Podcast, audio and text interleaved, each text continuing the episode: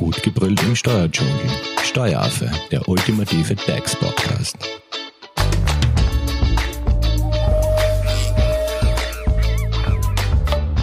Hallo und herzlich willkommen beim Steueraffen.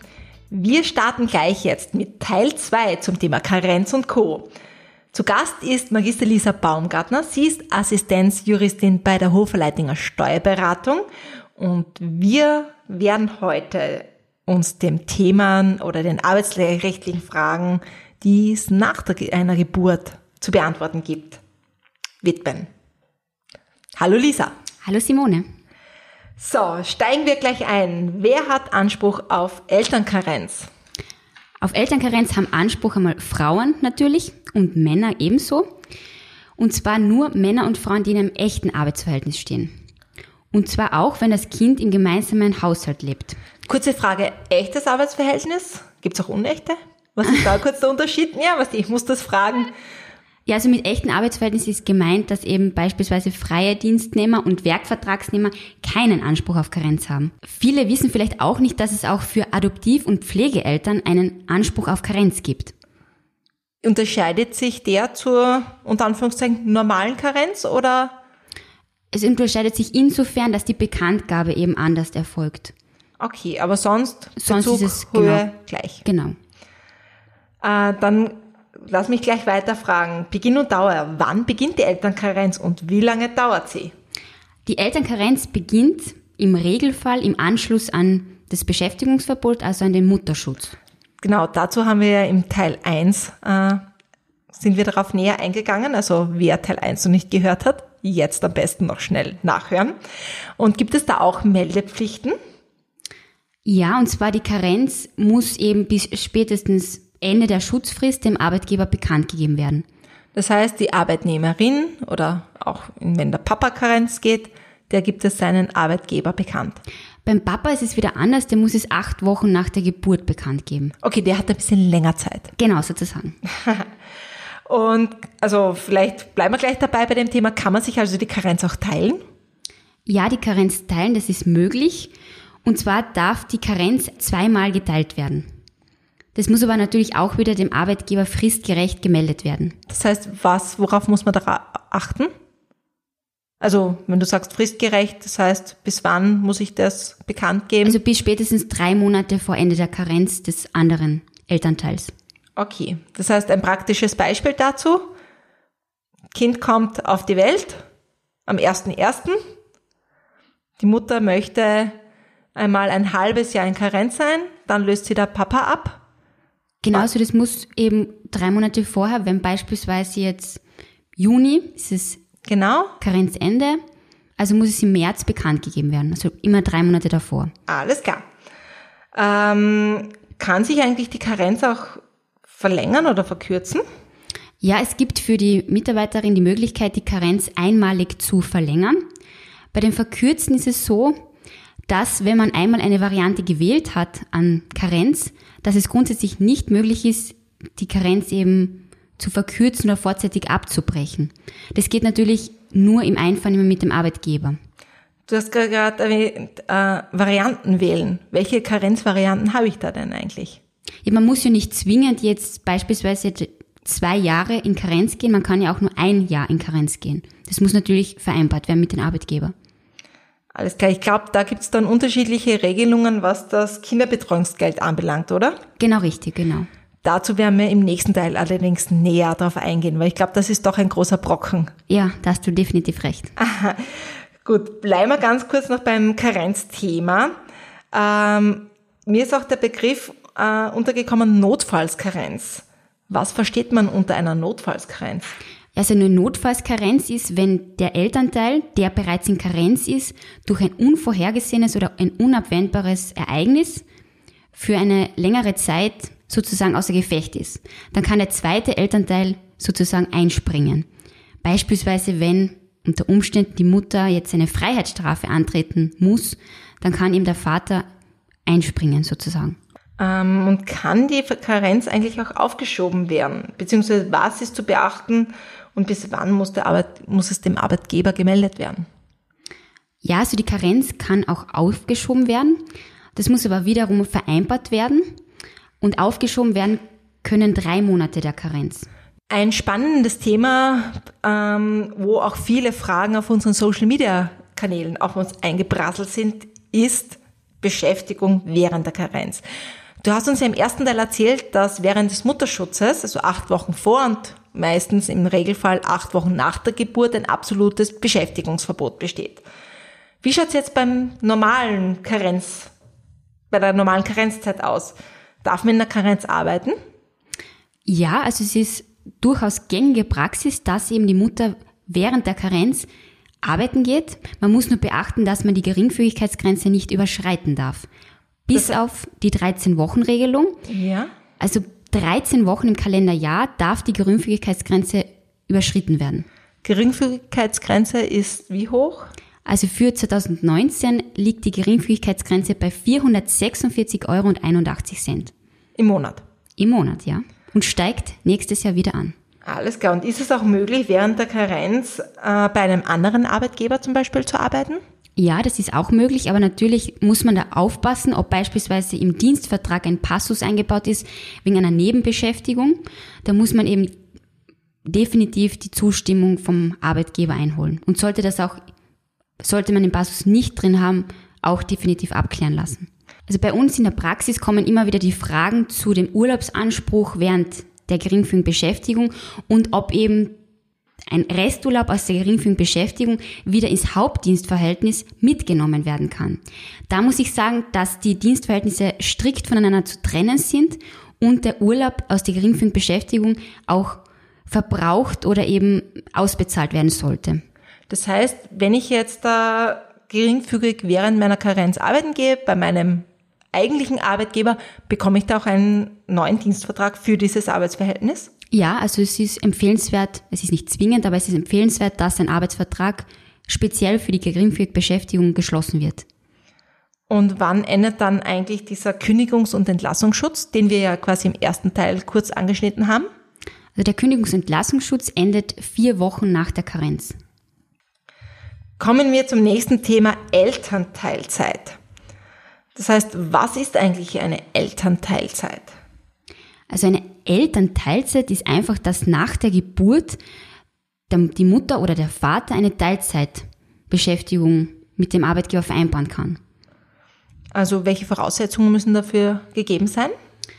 Ja, also man muss einmal die Herabsetzung oder die Herabsetzung der Arbeitszeit muss einmal vereinbart werden, beziehungsweise die Änderung der Lage der Arbeitszeit. Das heißt, ich habe vorher 40 Stunden, 40 Wochenstunden gearbeitet und möchte jetzt da in der Elternzeit, Elternteilzeit nur mehr 25 arbeiten. Wie, wie würde das jetzt aussehen in der Praxis? Ja, also das muss, da muss man auch wieder unterscheiden, weil es gibt ja zwei Arten der Elternteilzeit. Oha, die wären. Und zwar, es gibt einmal die große Elternteilzeit. Auf die hat man auch einen gesetzlichen Anspruch und dann gibt es die kleine Elternteilzeit, die kann mit dem Arbeitgeber vereinbart werden. Was ist der Unterschied zwischen groß und klein? Der große Unterschied liegt darin, dass die große Elternteilzeit bis zum siebten Lebensjahr des Kindes in Anspruch genommen werden kann und die kleine eben nur bis zum vierten Lebensjahr. Okay, und wann gilt was oder welche Voraussetzungen müssen da gegeben sein? Also bei der großen Elternteilzeit muss einmal das Dienstverhältnis ununterbrochen drei Jahre gedauert haben. Und die, es muss auch im Betrieb müssen mehr als 20 regelmäßig Beschäftigte Arbeitnehmer sein. Das, das heißt, man kann nur in größeren Betrieben in eine große Elternteilzeit beanspruchen. Also auch nur in größeren Betrieben hat man einen Rechtsanspruch darauf. Alles klar. Und wie sieht es jetzt nur mit der kleinen Elternteilzeit aus? Also die kleine Elternteilzeit, die kann man auch wählen, wenn das Dienstverhältnis weniger als drei Jahre gedauert hat und eben weniger als 21 Arbeitnehmer beschäftigt sind. Und das gilt aber nur bis zum vierten Lebensjahr. Ja, genau, richtig, genau. Und gibt es da Meldefristen, die man beachten muss? Ja, also man könnte ja zum Beispiel auch gleich nach der nach dem Beschäftigungsverbot in Elternteilzeit gehen. Das heißt, auch da muss man wieder bis Ende der Mutterschutzfrist dem Arbeitgeber Bescheid geben oder bis drei Monate vor Ende der Karenz. Ja, alles klar. Und wann und wie lange können Eltern in Elternteilzeit gehen? Also eben bis zum vierten oder zum siebten Lebensjahr und es darf eben nur einmal pro Kind beansprucht werden. Okay. Was ist, wenn ich zwei Kinder habe? Verlängert sich dann die Elternteilzeit oder? Nein, also es ist nur einmal fürs Kind. Fürs Kind. Pro Kind. Okay. Und gibt es auch bei der Elternteilzeit einen Kündigungs- und Entlassungsschutz? Ja, auch bei der Elternteilzeit gibt es einen Entlassungsschutz und natürlich einen Kündigungsschutz. Ähm, wann endet dieser? Der endet vier Wochen nach dem vollendeten vierten Lebensjahr des Kindes. Wobei man aber aufpassen muss, dass bei der großen Eltern Elternteilzeit ein Motivkündigungsschutz darüber hinaus besteht. Ähm, Was kann man sich darunter verstehen?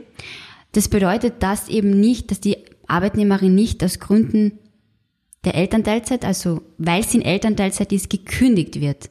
Also Mhm. Also das heißt, das ist das Motiv, das dahinter genau, liegt. genau richtig. Okay. Aktuelles Thema ist ja auch Familienzeitbonus und Familienzeit. Was versteht man eigentlich darunter? Also die, der Familienzeitbonus ist einmal eine Geldleistung für den Vater, äh, der sich zeitnah nach der Geburt des Kindes eine berufliche Auszeit gönnt, um einfach eine engere Beziehung zum Neugeborenen aufzubauen. So kann man das vielleicht einfach erklären. Und wer hat dann Anspruch darauf? Also Anspruch haben Väter, die eben Familienbeihilfe beziehen, die mit dem Kind in gemeinsamen Haushalt leben und auch den Hauptwohnsitz beim Kind gemeldet haben, die weiters ihren Lebensmittelpunkt in Österreich haben und die 182 Tage vor Bezugsbeginn, also vor dem Familienzeitbonus, erwerbstätig waren. Und zwar müssen sie Kranken- und pensionsversicherungspflichtige Erwerbstätigkeit ausgeübt haben. Das heißt, sie dürfen zum Beispiel nicht ähm, geringfügig beispielsweise beschäftigt gewesen sein.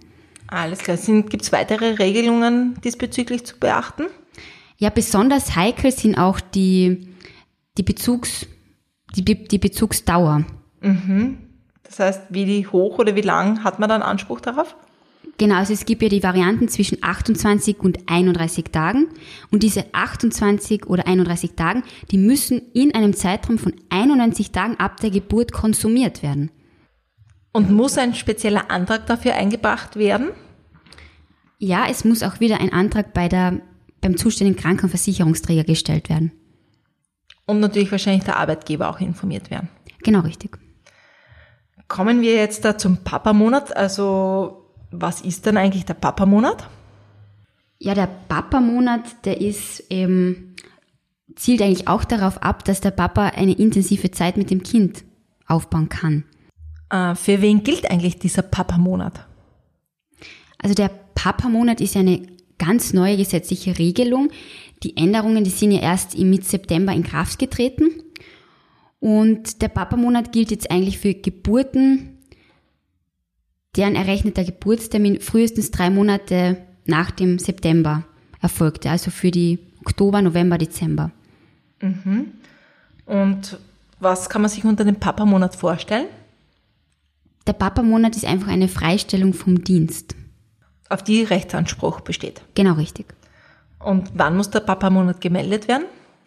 Der Papa-Monat muss drei Monate vor dem errechneten Geburtstermin gemeldet werden. Aber natürlich gibt es jetzt für die Geburten, die jetzt zum Beispiel im November geplant sind, kürzere Vorankündigungsfristen. Alles klar. Und in welchem Zeitraum und wie lange kann dieser Papamonat eigentlich genutzt werden? Also der Papa-Monat kann in der Dauer von einem Monat in dem Zeitraum nach der Geburt bis zum Ende des Beschäftigungsverbotes der Mutter, also die acht Wochen, genutzt werden. Und haben auch Väter da einen Kündigungs- und Entlassungsschutz? Ja, auch Väter haben einen solchen Schutz. Und zwar beginnt dieser Schutz mit einer, mit der Vorankündigung, also den drei Monaten, allerdings vier Monate vor dem errechneten Geburtstermin. Alles klar. Und gibt es da auch eine finanzielle Leistung, die Väter während des Papamonats erhalten? Ja, und zwar ist es eben die Familienzeit, der Familienzeitbonus. Äh, wie schaut es eigentlich mit gleichgeschlechtlichen Paaren aus? Können die auch quasi diesen Papamonat nutzen? Ja, sogar gleichgeschlechtliche Paare dürfen diesen Papa-Monat nutzen. Beispielsweise Frauen, deren Partnerin durch äh, medizinisch unterstützte Fortpflanzung eben ihr Baby bekommen, hat haben. Genau. Alles klar. Und sind auch Väter während des Papamonats kranken- und pensionsversichert? Ja, definitiv. Alles klar. Dann Lisa, herzlichen Dank an dieser Stelle. Wir sind jetzt am Ende mit dem zweiten Teil. Im nächsten Teil haben wir uns ja das Thema Kinderbetreuungsgeld vorgenommen. Ja, darauf freue ich mich schon. da wirst du uns über die verschiedenen Modelle aufklären und Licht ins Dunkel bringen. Lisa, wenn es jetzt dazu Fragen gibt, äh, wie kann man dich erreichen? Mich erreicht man am besten unter der E-Mail lisa.baumgartner.hoferleitinger.at oder natürlich auch telefonisch unter der Nummer 0316 38 600 1 und die Durchwahl 43. Dann herzliches Dankeschön an dieser Stelle, Lisa. Und wenn ihr den ersten Teil von Karenz und Co. noch nicht gehört habt, am besten auf Spotify, iTunes, YouTube oder Google Podcasts nachhören, beziehungsweise folgt uns auch auf unseren Social Media Kanälen. Wir sind auf Instagram und auf Facebook unter Steueraffe. Hinterlasst uns ein paar Kommentare oder gebt uns ein Like. Wir freuen uns. Baba! Ja. Das war Steueraffe. Gut gebrüllt im Steuerdschungel.